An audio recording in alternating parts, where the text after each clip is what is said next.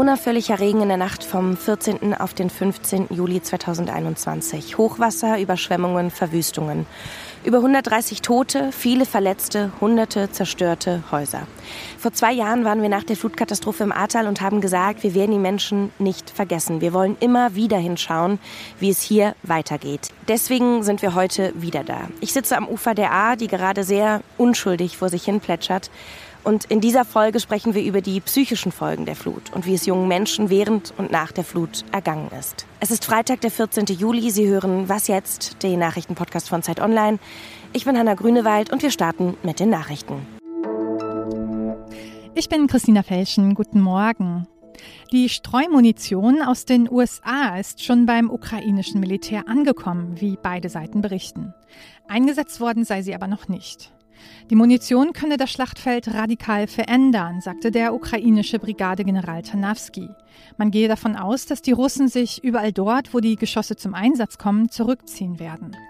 Die umstrittene Munition werde wie versprochen aber nicht in Gebieten mit Zivilisten genutzt und ihr Einsatz werde dokumentiert, damit die Minen später geräumt werden können.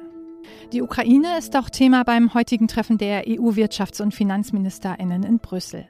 Sie sprechen unter anderem darüber, wie sie das Land finanziell unterstützen können. Ein besonderes Protestbild hat die Klimaschutzgruppe Letzte Generation für heute angekündigt. Und das nicht nur in einer Stadt, sondern bundesweit. Anlass für die heutige Demo sind die anhaltend hohen Emissionen speziell im Verkehrssektor. Die Gruppe fordert Bundesverkehrsminister Wissing auf, sofort Maßnahmen zu ergreifen, damit die im Klimaschutzgesetz festgelegten Höchstmengen nicht mehr überschritten werden. Wann und wo Aktionen stattfinden werden, gab die Gruppe nicht bekannt. Redaktionsschluss für diesen Podcast ist 5 Uhr.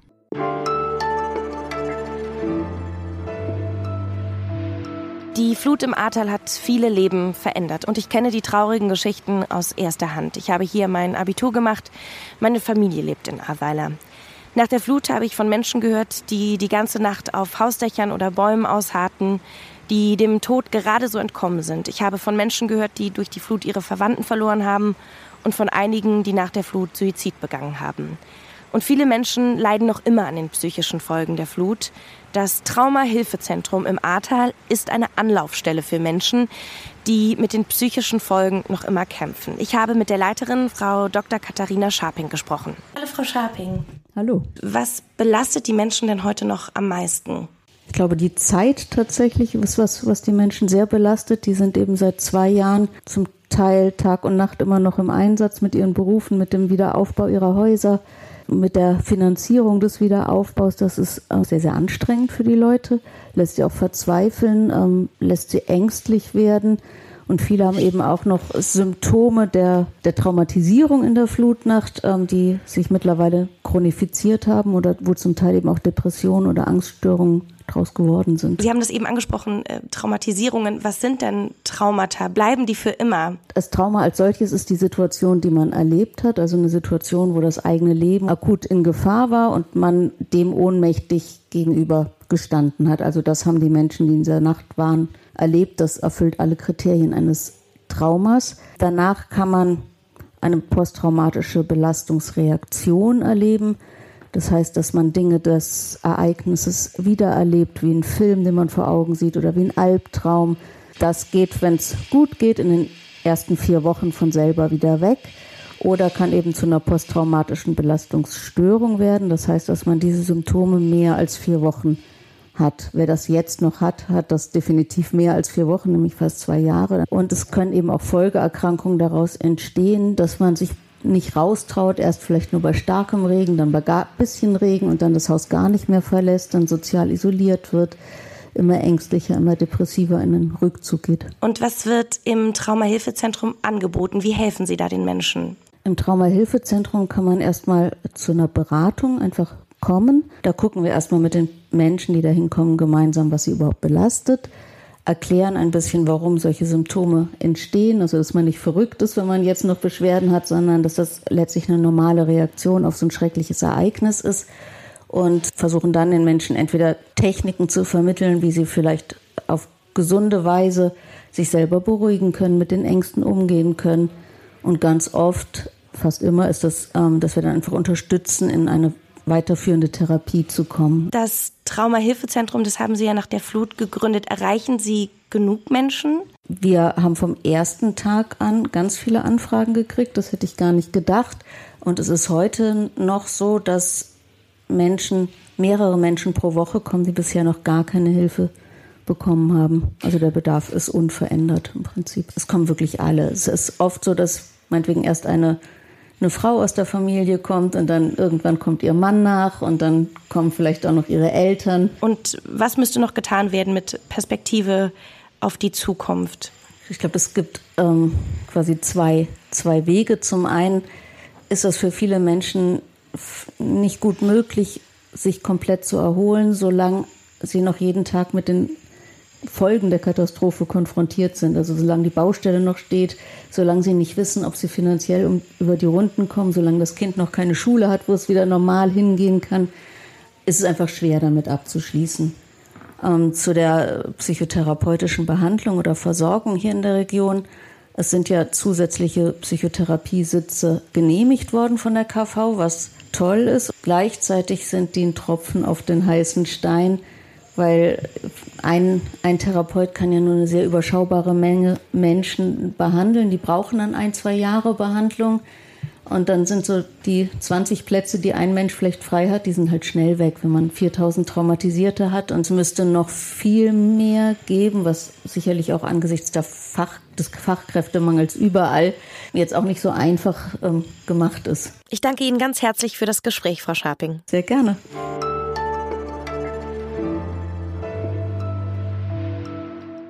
Und sonst so? Die Flut im Ahrtal hat nicht nur gezeigt, wie Extremwetter die Lebensgrundlage zerstören, sie hat auch gezeigt, wer besonders verletzlich ist und wo Strukturen fehlen, um Menschen zu retten. In Sinzig sind bei der Flut zwölf BewohnerInnen in einem Heim für Menschen mit Behinderungen gestorben. Darüber ist ein Film entstanden. Herausgegeben von andererseits einem Online-Magazin, bei dem Menschen mit und ohne Behinderung arbeiten. Clara Porak leitet das Projekt. Das, was sich bei der Recherche herausgestellt hat, ist, dass Menschen mit Behinderungen Behinderungen, es gibt 10 Millionen Menschen mit Behinderungen in Deutschland allein, im Katastrophenschutz eigentlich gar nicht mitbedacht werden. Und mehr noch, die Einrichtungen, in denen sie oft leben, sind oft nicht ausreichend vorbereitet. Es gibt zum Beispiel auch zwei Jahre nach der Flut von der Lebenshilfe, einem der größten Träger, überhaupt keine Strategie mit der Klimakrise und den dadurch zunehmenden Naturkatastrophen umzugehen.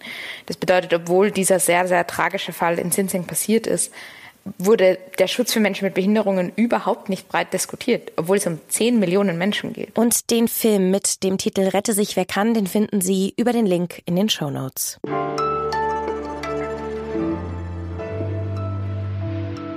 Ich stehe gerade vor meiner alten Schule, dem Peter-Jörres-Gymnasium. Die Schule ist ein Y-förmiger, ziemlich moderner Bau und keine 50 Meter von hier fließt die A. Vor zwei Jahren riss die Flut Teile der Schule mit. Noch heute ist die gesamte untere Etage nicht nutzbar. Das Sekretariat, das Lehrerzimmer, die Toiletten, das alles ist in Containern auf dem Schulhof. Mittlerweile findet hier aber wieder Unterricht statt. Nach der Flut aber wurde die Schule erstmal evakuiert. Der Unterricht fand dann in einer anderen Schule statt, die verschont geblieben ist. Business as usual, also trotz Ausnahmezustand. Wie fühlt sich das an, wenn die Flut die Schule und das eigene Zuhause zerstört und man irgendwie ja noch die eigene Jugend navigieren muss? Ich treffe mich jetzt mit Carlotta und Lena, 19 und 18 Jahre alt. Sie sind hier Schülerinnen. Hi, ihr zwei. Hallo. Hi. Wie habt ihr denn die Flut erlebt? Also irgendwie war es so, als es passiert ist und auch die Tage danach eher so gar nicht, man hat es gar nicht richtig wahrgenommen, was überhaupt passiert ist. Es war auch so, keine Ahnung, einfach so dieses Gefühle zurückschieben und erstmal alles machen, was geht, so viel retten, was noch möglich ist.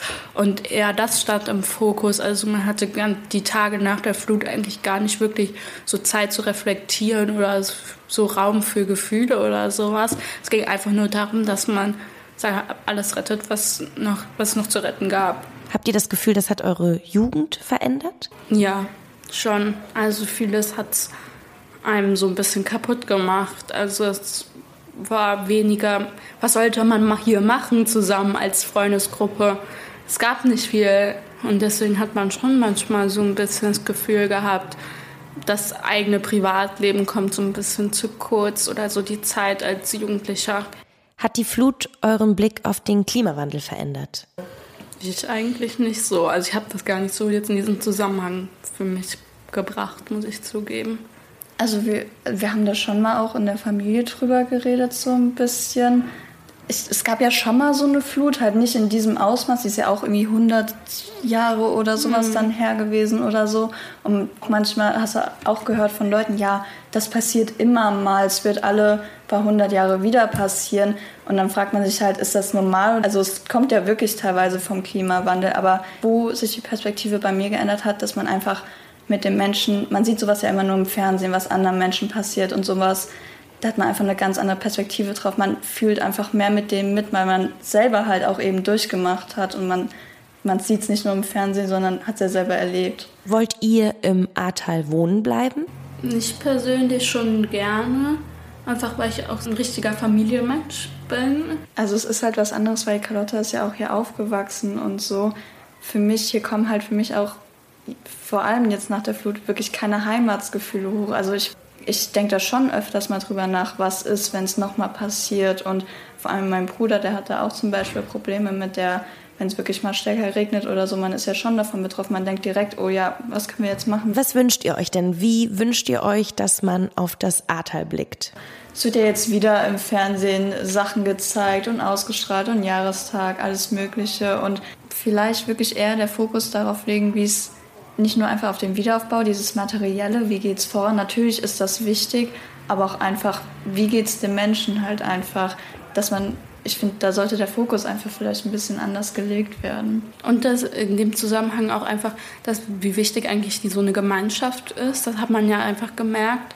Ich habe das Gefühl, dass mein Dorf seitdem noch viel mehr zusammengespeist wurde durch diese Flut und dass einfach dass man einfach gemerkt hat, wie wichtig Menschen sind für einen in seinem Leben. Also dass das Leben alleine gar nicht so schön ist oder was, man, was würde man machen, wenn man ganz alleine ist. Danke euch für eure Einschätzung. Gerne, kein Gerne. Problem. Das war's aus Ahrweiler und für diesen Morgen. Heute Nachmittag hören Sie dann wieder ganz regulär das Update mit Azadeh Peschman. Schreiben Sie uns gerne, wenn Sie Fragen oder Feedback haben. Unsere E-Mail-Adresse ist wasjetzt.zeit.de. Ich bin Hanna Grünewald und sage Tschüss und auf bald. Ich kenne keinen, der das weggesteckt hat. Nicht einen.